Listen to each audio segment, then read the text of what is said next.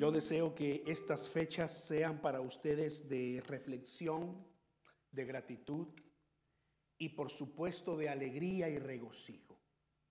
Sabe que mucha gente encuentra eh, eh, o, en este tiempo pasa un tiempo difícil, ya sea porque perdió a un ser amado en este tiempo y, a veces ese ser amado es tan cercano que, cuesta eh, recuperarse eh, hay ocasiones en que ocurren cosas como divorcios o qué sé yo, cosas que pasan en la vida y, estos tiempos se vuelven difíciles para muchas personas.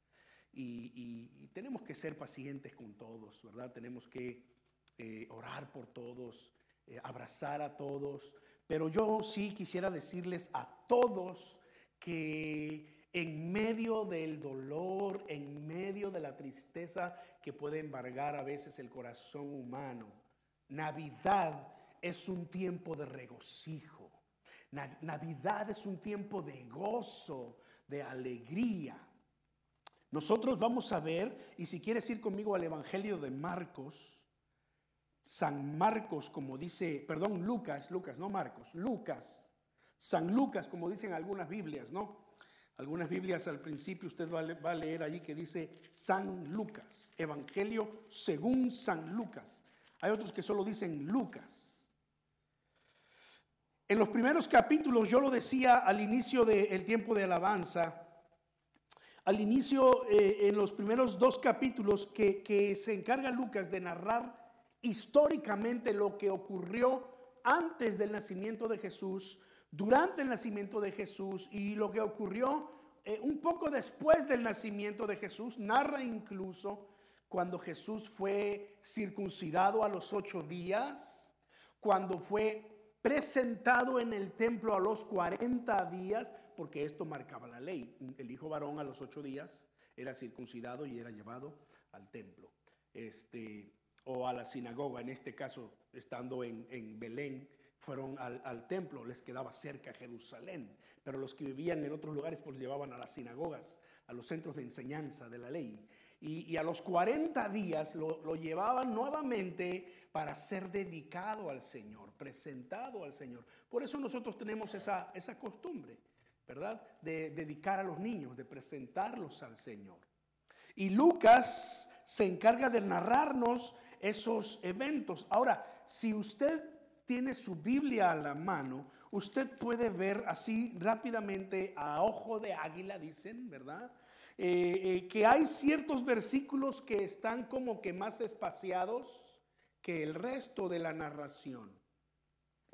Eso significa, mire, estos versículos están así como un poco espaciados. Eh, estos de acá, si yo le doy vuelta, voy a encontrar uno pequeño aquí, otro por acá también pequeño, otro más acá. ¿Qué significa eso?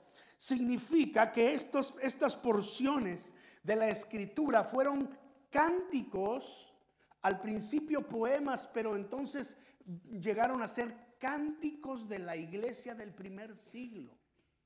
Los, los primeros cristianos empezaron a utilizar estas porciones eh, para cantar por ejemplo, la semana pasada cantábamos eh, una porción de la oración de, María. Engrandece mi alma al Señor y mi espíritu se regocija en Dios, mi Salvador. Es parte del cántico de María cuando eh, llegó con su eh, prima Elizabeth y, se enteró allí de eh, Elizabeth que María eh, estaba esperando a Jesús y, bueno, pasaron muchas cosas. Eh, se creó un cántico en ese momento. Lucas se encarga de ponernos mínimo cinco cánticos de regocijo, de gozo en estos primeros dos capítulos en su evangelio. Y hay más, si, si nosotros somos más estrictos en buscarlos, vamos a encontrar más. Pero Lucas pone ese tono festivo al, al anuncio del nacimiento de Jesús. Desde el anuncio de Juan el Bautista, que era primo de Jesús, que fue el hijo de Elizabeth, y el, y el eh, eh, sacerdote Zacarías, cuando Zacarías supo que su esposa en su vejez y siendo estéril iba a tener un hijo, eh, eh, Zacarías dijo estas palabras, eh, Lucas 1.14, Lucas 1.14 dice allí, y tendrás gozo y alegría, este es el mensaje del ángel, y muchos se regocijarán de su nacimiento porque será grande delante de Dios. Hablando de Juan el Bautista. ¿Se acuerdan que Juan el Bautista tuvo una función muy específica y especial en el ministerio de Jesús? Juan el Bautista fue el que preparó los corazones de la gente cuando Jesús empezó a predicar el Evangelio del Reino. Eran primos. Y Juan el Bautista fue escogido para preparar el corazón de la gente. Por eso de Juan el Bautista se dice, a, similitud de Elías, Él vendrá para preparar el camino del Señor. Tendrá el espíritu y el corazón de Elías para hacer volver el corazón de los padres hacia los hijos y de la humanidad hacia Dios. Y, y Juan el Bautista fue lo que hizo. Empezó a predicar, arrepiéntense que el reino de los cielos se está acercando. Juan el Bautista fue el que dijo, viene uno detrás de mí que es mayor que yo, Él los va a bautizar, los va a llenar con Espíritu Santo y fuego. En Juan capítulo 1 leemos de Juan el Bautista que él decía, no soy yo, no soy yo, es, es, uno que viene tras de mí, que no soy digno ni siquiera de, arrodillarme y desatar las, las correas de su sandalia. No soy digno. Y, y así se cumplió. Vino Jesús con él y le dijo, bautízame. Fíjese, Jesús, el Hijo de Dios, Dios hecho hombre, sin pecado, le dijo a Juan, bautízame. Y Juan le dijo inmediatamente, hey, yo necesito ser bautizado por ti y tú vienes a mí, yo te bautice. Y Jesús le dijo, es que así es necesario para que se cumpla la justicia de Dios. Y por eso la Biblia dice que el que no cometió pecado, Jesucristo, fue contado con los pecadores. Porque recibió un bautismo que es el bautismo en agua, que es la señal de arrepentimiento del pecado. Juan el Bautista lo hizo y, el ángel estaba anunciando a Zacarías, tendrás gozo y alegría y muchos se regocijarán en su nacimiento. Mire, cuando María llegó con Elizabeth, en Lucas también capítulo 1, versículos 41 al 44, cuando María llegó allí con Elizabeth, y María saludó a Elizabeth. Dice la Biblia que en cuanto María saludó a Elizabeth, el, el, bebé que estaba en el vientre de Elizabeth ya tenía seis meses. Ya, la pancita estaba allí, ¿verdad? Bien formada. Y ya por dentro aquel, aquel bebé estaba moviéndose. Y, y cuando María saluda a Elizabeth, dice aquí, la criatura saltó en su vientre.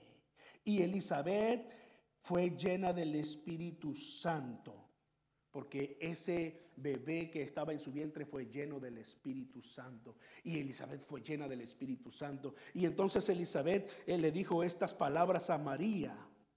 Hmm. Bendita tú entre las mujeres y bendito el fruto de tu vientre. ¿Por qué se me concede esto a mí? Que la madre de mi Señor venga a mí, porque tan pronto como llegó la voz de tu saludo a mis oídos, la criatura que hizo, ¡pum! saltó de alegría. Eso fue lo que ocurrió cuando el Espíritu Santo eh, entró en el, en el eh, pequeño bebé allí todavía terminándose de, formar y en María. Eh, el bebé saltó de alegría en mi vientre y bienaventurada la que creyó porque se cumplirá lo que le fue dicho de parte del Señor. Bienaventurada la que creyó. Entonces María dijo y viene otro cántico más de alegría, de celebración. Engrandece mi alma al Señor y mi espíritu se regocija. ¿No dice así la escritura? Mi espíritu se regocija en Dios mi Salvador. ¿Se da cuenta hasta ahora cuántas veces hay referencia a la alegría, al gozo?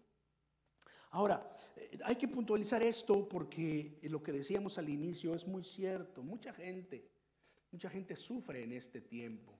Mucha gente pasa sola en este tiempo. Muchos inmigrantes lo pasan solos en este tiempo, en este país. Algunos de nosotros, nuestra familia más cercana está a, eh, tres horas de aquí en avión. Mi familia más cercana está hasta ah, Los Ángeles, California. Imagínense. Que yo pudiera decir, voy a pasarlo en familia, pues no es fácil, ¿no? Entonces, si usted tiene su familia aquí, disfrútela y aprovechela. Pero hay que decir esto, hermanos. La semana, las semanas pasadas citábamos ese texto de Isaías que dice, no habrá para siempre oscuridad para la tierra de Zabulón, de Neftalí, en Galilea de los gentiles, ¿se acuerdan? Y citábamos el caso de cuando esa eh, región fue arrasada por el rey de Asiria y fueron llevados cautivos. Y la profecía del nacimiento del Mesías decía, bueno, para esa región va a haber un avivamiento especial, una bendición especial en el nacimiento del Mesías. Y de eso se trataba la Navidad. Porque cuando Jesús nació, después de que estuvo un tiempo en Belén, usted sabe que tuvo que salir, tuvieron que salir huyendo a Egipto. Y después que regresaron de Egipto, fueron a Nazaret, en Galilea. Y allí creció Jesús. Por eso fue llamado Nazareno. Porque creció en Nazaret. Y si alguna vez usted se pregunta por qué esta iglesia se llama Iglesia del Nazareno, es en honor a Jesús, que fue llamado Nazareno. Porque creció en Nazaret. Para que se cumpliese lo dicho por el profeta. Para anunciar luz a los que habían vivido en oscuridad. Quizá usted se ha enterado de esto. Quizá usted no lo sabe. Hoy estaba pensando, quizás debía haberlo comunicado. No lo sé. Ya pasó. Mi, el, papá de mi esposa estuvo enfermo eh, la semana pasada y yo pedí oración en algunos lugares, ya no sé ni dónde. Fue un momento eh, difícil para mi esposa. Quería agarrar, hacer maletas y irse a México con su papá. Y yo le, yo le decía, no te vayas, yo creo que eres más útil aquí, trabajando y ganando dinero y enviando, que gastándote este dinero e ir para allá porque además usted sabe comprar un boleto de avión eh, de un día para otro es lo más caro que puede usted comprar un boleto de avión, ¿no? Y luego, en estas fechas, peor tantito. Eso fue ah, hacia el fin de semana, pues eh, el, viernes, el viernes en la mañana, eh, su papá murió. Y fueron dos días que mi esposa lo pasó algo complicado. Y tratamos de estar allí con ella, eh, eh, mis, mis, hijos, yo, y, y, apoyarla en todo lo que necesitara, que no se sintiera sola. Y yo sé que a partir de, de ahora, los siguientes años, las siguientes navidades, va a venir el recuerdo de su padre. Pero ella sabe que él está en mejor lugar. Ella sabe que a final de cuentas fue lo mejor porque dejó de batallar con sus padecimientos y sus enfermedades. Murió en el hospital, de hecho. Ella sabe que puede encontrar en el Señor el gozo, la paz que el corazón necesita para estos momentos, hermanos, que son inevitables para todos nosotros.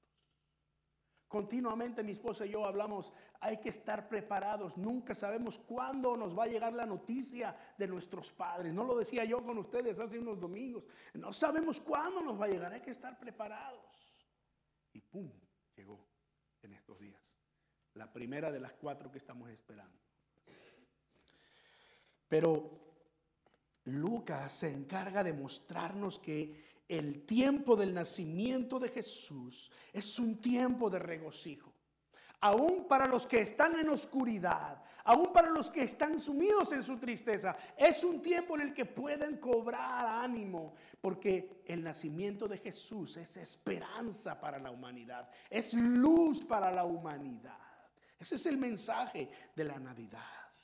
Lucas sigue narrándonos allí los eventos y, pone el cántico de Zacarías en el capítulo 1 todavía, versículos 67 en adelante. Precioso texto, me gustaría tener el tiempo para detenerme en estos versículos y, y, pasar por ellos uno por uno porque hay un gran mensaje, pero es un cántico de gratitud, de regocijo, de esperanza para la humanidad.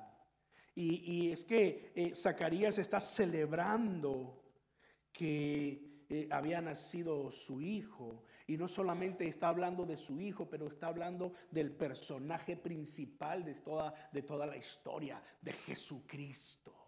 De hecho, la, mayor parte de este poema, de este canto, está dedicado a Jesucristo. Los primeros, eh, eh, por lo menos los primeros ocho versículos. Ya luego el resto, ya entonces habla un poquito de, de Juan el Bautista, casi como era el carácter de Juan el Bautista. Cuando Jesús vino a él para ser bautizado, Juan el Bautista eh, dijo, es necesario que yo mengüe y que él crezca. Es necesario que yo me humille y que Él sea engrandecido. Y a los pocos días Juan el Bautista cayó preso y después murió. Interesante. Pero eh, eh, Zacarías levanta este cántico. Luego en el capítulo 2, Lucas se encarga de narrarnos un evento que es eh, una especie de milagro también. Algunos técnicamente lo han llamado una epifanía, es decir, una, una aparición de ángeles. Porque dice que había pastores en aquella misma región de Belén que velaban y guardaban las vigilias de la noche sobre su rebaño. Y he aquí se les presentó un ángel del Señor y la gloria del Señor los rodeó de resplandor. Y ellos tuvieron gran temor. Pero el ángel les dijo, no teman, porque he aquí les doy nuevas de qué? Gran gozo. Otra vez, esa palabra gozo, regocijo. Les doy nuevas de gran gozo que será para todo el pueblo que les ha nacido hoy en la ciudad de David, en Belén, un Salvador que es Cristo el Señor. Y entonces dice versículo 13, repentinamente apareció con el ángel una multitud de las huestes celestiales que alababan a Dios y decían, gloria a Dios en las alturas y en la tierra paz, buena voluntad para con los hombres. Mire, no tenemos idea de cómo fue originalmente este cántico de los ángeles. En las películas nos los ponen así como que todos muy solemnes, ¿verdad? Muy serios con sus túnicas blancas. Este, y, se escucha allí de fondo, oh", ¿verdad? Así como voces angelicales y se oye una voz de gloria a Dios en las alturas, ¿no? Este, no sé qué película vea, ¿no? Si está viendo una película de esas antiguas mexicanas, seguramente sí la va. Pero yo creo que estos ángeles no estaban tan solemnes, porque el ángel, el primer ángel llega y dice, son noticias de gran gozo. Nadie llega hablando así de, son noticias de gran gozo. No, nadie, nadie. Yo me imagino al ángel anunciando, hey, son noticias de gran gozo.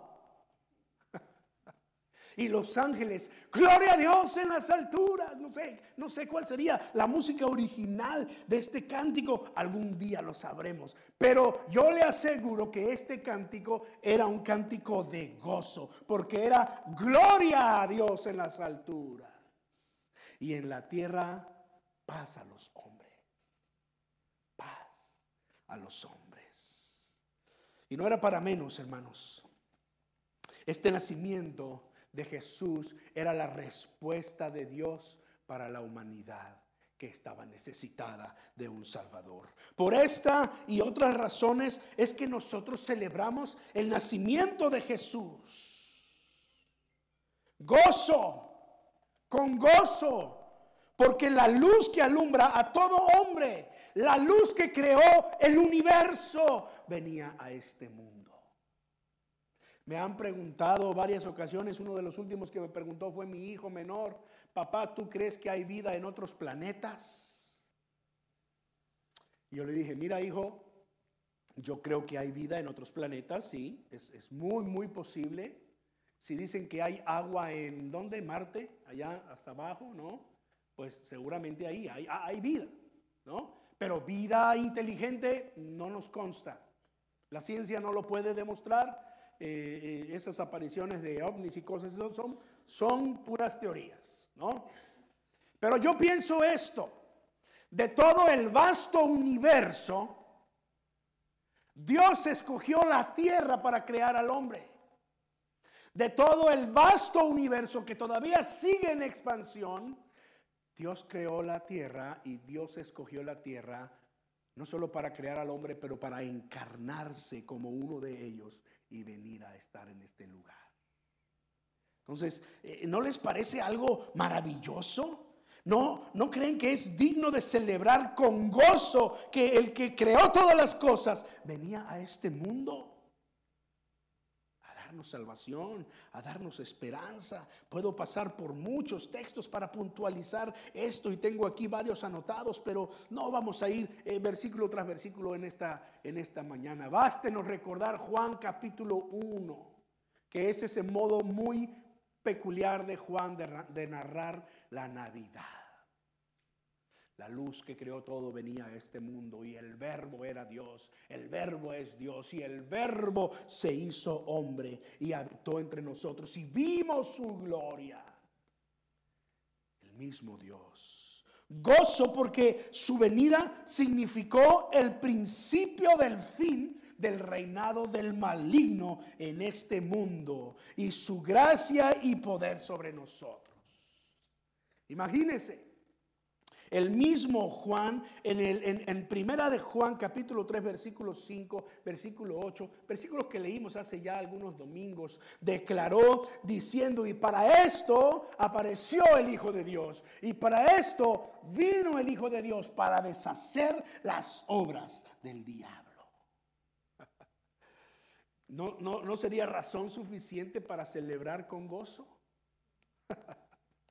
Lucas capítulo 1, versículo 68 hasta el 75, ese cántico de Zacarías que le dije que me gustaría ir versículo por versículo, pero mire cómo empieza, lo voy a leer rápido. Bendito el Señor, Dios de Israel, que ha visitado y redimido a su pueblo y nos levantó un poderoso Salvador en la casa de David, su siervo, como habló por boca de sus santos profetas, que fueron desde el principio salvación de nuestros enemigos y de la mano de todos los que nos para hacer misericordia con nuestros padres y acordarse de su santo pacto del juramento que hizo Abraham nuestro Padre, que nos había de conceder, que librados de nuestros enemigos, sin temor, les serviríamos en santidad y en justicia delante de Él todos nuestros días.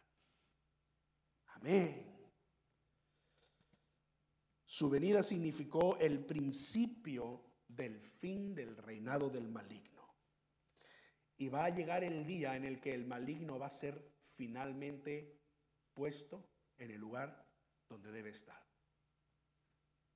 ¿Sabe usted que así como existe un cielo, existe un infierno? Nadie sabe exactamente dónde está.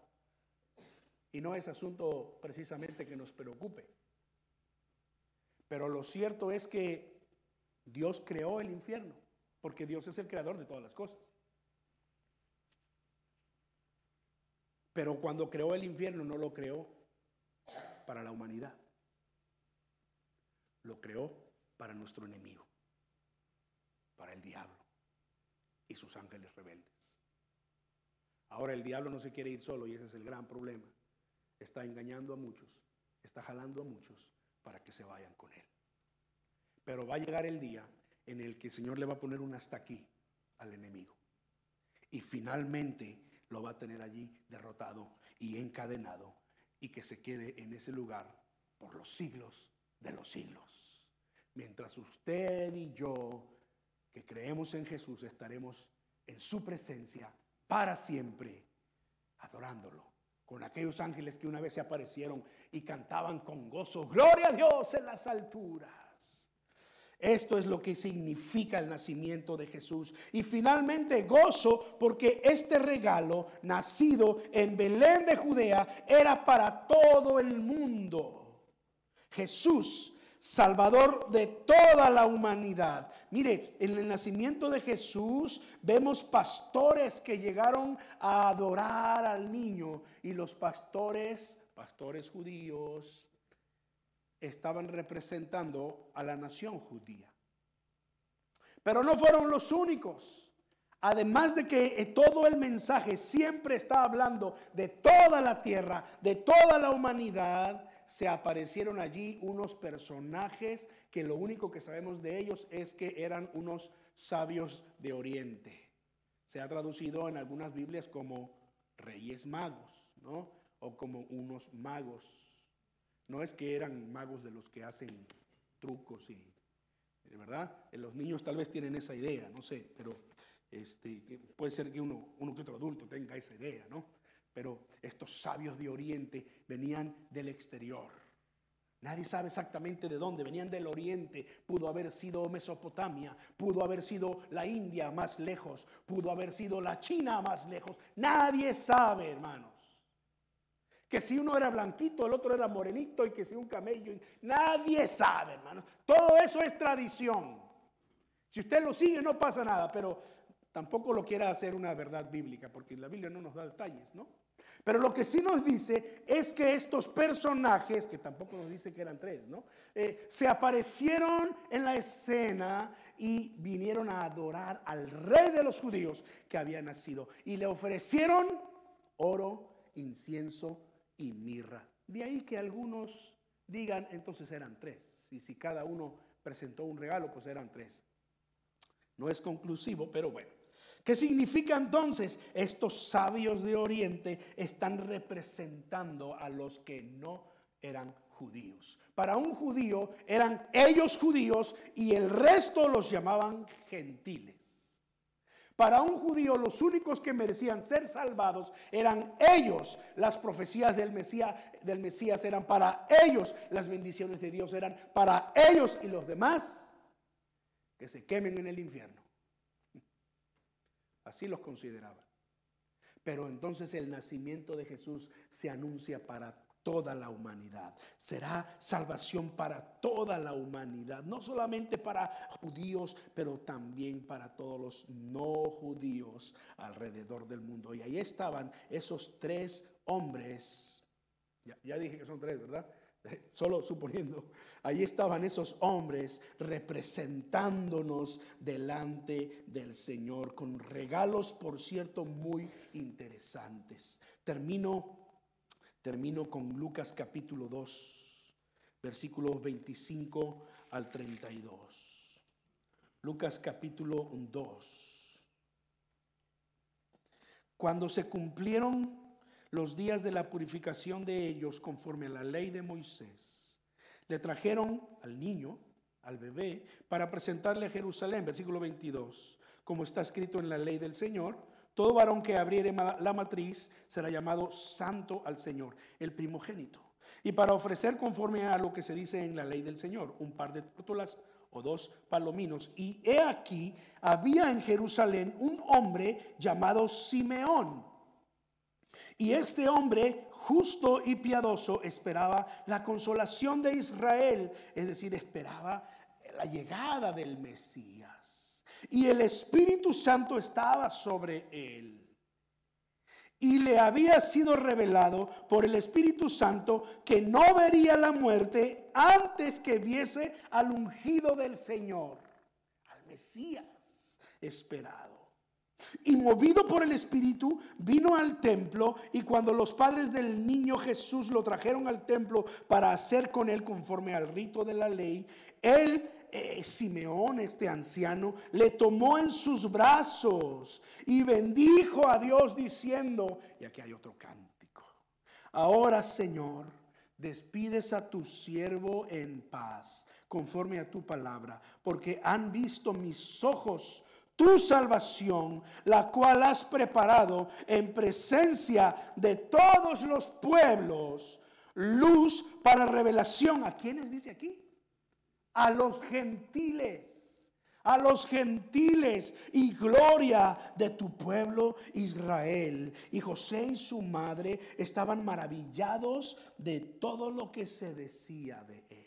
Pero mire, este es, es un anciano israelita, un judío, esperando ver al Mesías. Y el Espíritu le revela, no te vas a morir antes de que tus ojos vean al mismo Salvador del mundo. Y el Espíritu lo movió, fue al templo y el Espíritu mismo le dijo, es Él, ese niño, es Él. Y lo cargó y entonces dijo, luz para revelación a los gentiles.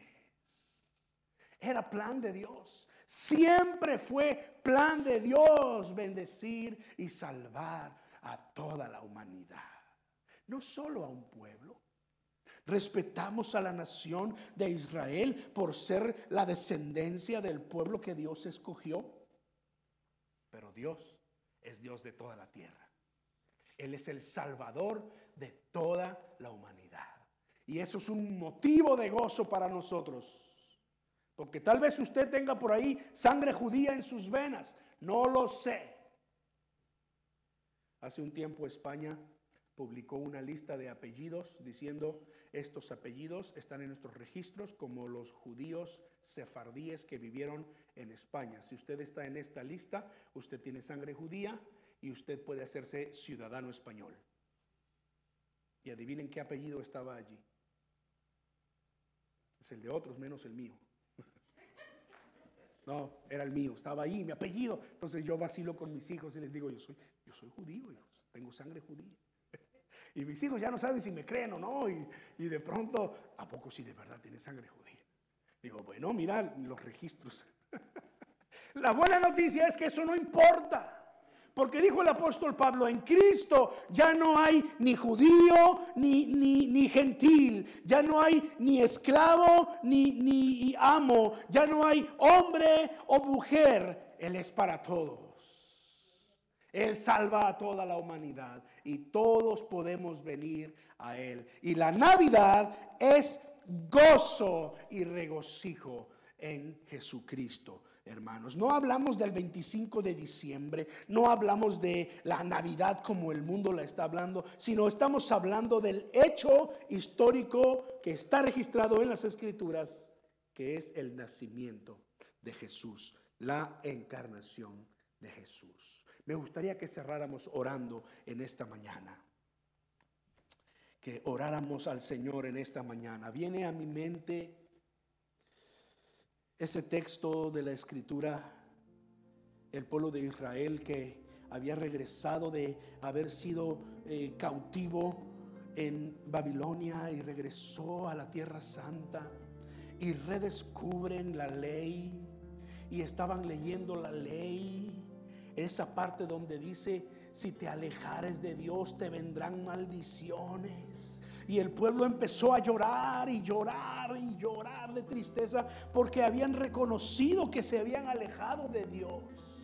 Pero entonces Nehemías, inspirado por el Espíritu Santo, les dijo, hey, no es para que estén tristes, sino para que se gocen, porque hemos sido rescatados por el Señor. Y entonces les dijo, el gozo del Señor es su fuerza. Por lo tanto, vamos a gozarnos en ti, Señor. Vamos a gozarnos en medio de cualquier circunstancia que podamos estar viviendo. Recuerdo las palabras del profeta Habacuc hacia el final de su libro. Aunque la higuera no florezca y en las eh, vides no haya uvas, y aunque ya no haya vacas en los corrales, ni haya corderos, aunque todo acabe, con todo yo me gozaré en el Señor, en el Dios de mi salvación, el cual es mi fortaleza y aligera mis pies como los siervos, como los venaditos, para que yo pueda correr y andar en mis alturas. Padre, pongo en tus manos nuestras vidas. Señor, que este mensaje de esperanza, de gozo, de paz llene nuestros corazones, aunque estemos viviendo en el valle de sombra de muerte. Gracias, Padre, por cómo has ministrado a mi esposa, a mi suegra, a mis cuñados, mis cuñadas, a sus hijos. Gracias por la forma en cómo has consolado nuestros corazones. Porque yo sé que así como lo has hecho en este tiempo, así también, Señor, lo haces con todas las personas que quizás en estas fechas lo pasan difícil. Sé con ellos, Dios. Sé con ellos. Y a nosotros, ayúdanos a compartir este mensaje de esperanza, Señor, con toda la humanidad, con todos nuestros conocidos todas las personas. Gracias Dios. En el nombre de Cristo Jesús. Bendice a tu iglesia, mi Dios. Bendícelos en el resto del día. Bendice su semana, mi Dios. Bendice nuestras familias donde quiera que estén. Los que están cerca, los que están lejos. Guarda sus vidas, mi Dios. Gracias por la tecnología, porque hoy es posible estar poco más cerca a través de una llamada por video o por voz. Te bendecimos, Señor, en el nombre de nuestro Señor Jesucristo. Oramos en esta mañana. Amén. Amén. Que Dios sea con nosotros y nos bendiga, hermanos.